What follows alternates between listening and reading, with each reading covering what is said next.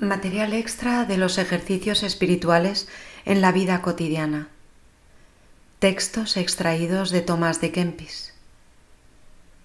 De la imitación de Cristo, libro tercero, capítulo 42. Que todos los males de esta vida se han de sufrir de buena gana para alcanzar la vida eterna. Hijo, no te dejes fatigar por los trabajos que has tomado por mí, ni las tribulaciones te abatan demasiado. Antes, mi promesa te ha de esforzar y consolar en cualquier suceso. Yo soy poderoso para recompensarte sobre toda manera y medida. No trabajarás mucho tiempo en esta vida, ni siempre estarás afligido con dolores.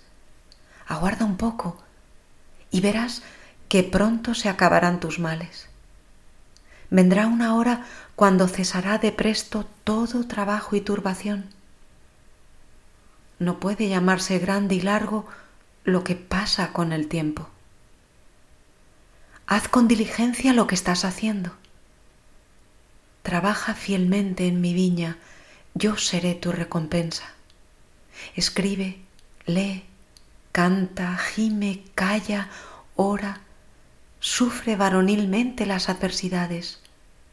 La vida eterna es digna de todas estas y de mayores peleas. Vendrá la paz en un día que el Señor sabe y entonces no habrá día ni noche como las de esta vida, sino una luz perpetua, una claridad infinita una paz firme y estable y un descanso seguro. No dirás entonces, ¿quién me librará de este cuerpo de muerte?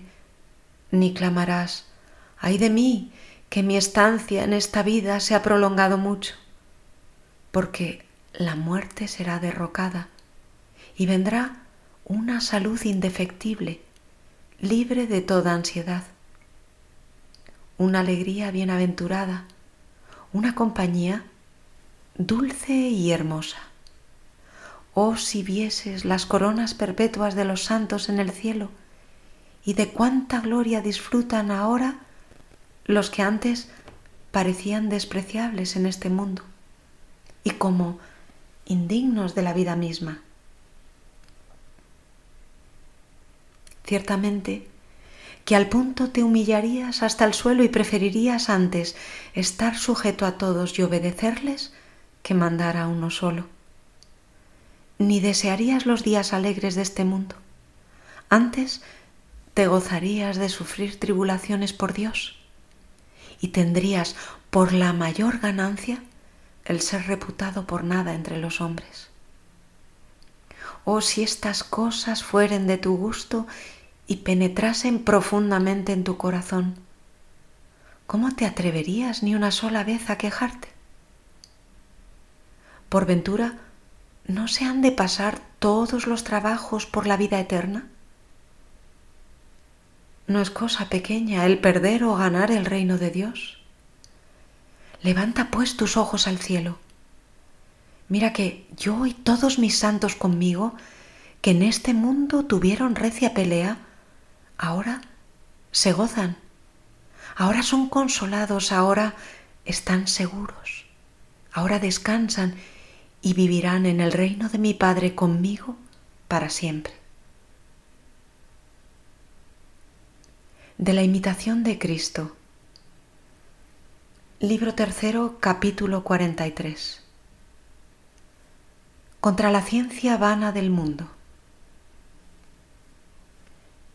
Hijo, no te muevan los dichos agudos y limados de los hombres, porque no consiste el reino de Dios en palabras, sino en virtud.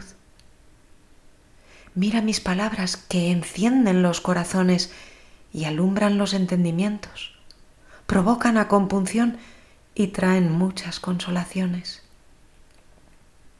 Nunca leas cosas para mostrarte el más letrado o sabio, estudia en mortificar los vicios porque más te aprovechará esto que saber muchas cuestiones dificultosas.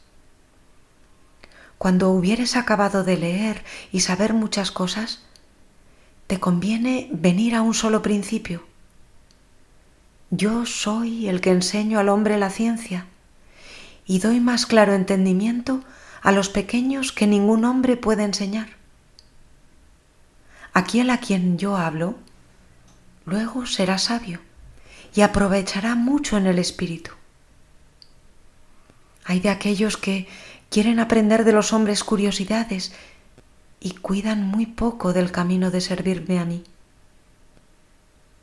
Tiempo vendrá cuando aparecerá el Maestro de los Maestros, Cristo, Señor de los ángeles, a oír las lecciones de todos, esto es, a examinar la ciencia de cada uno.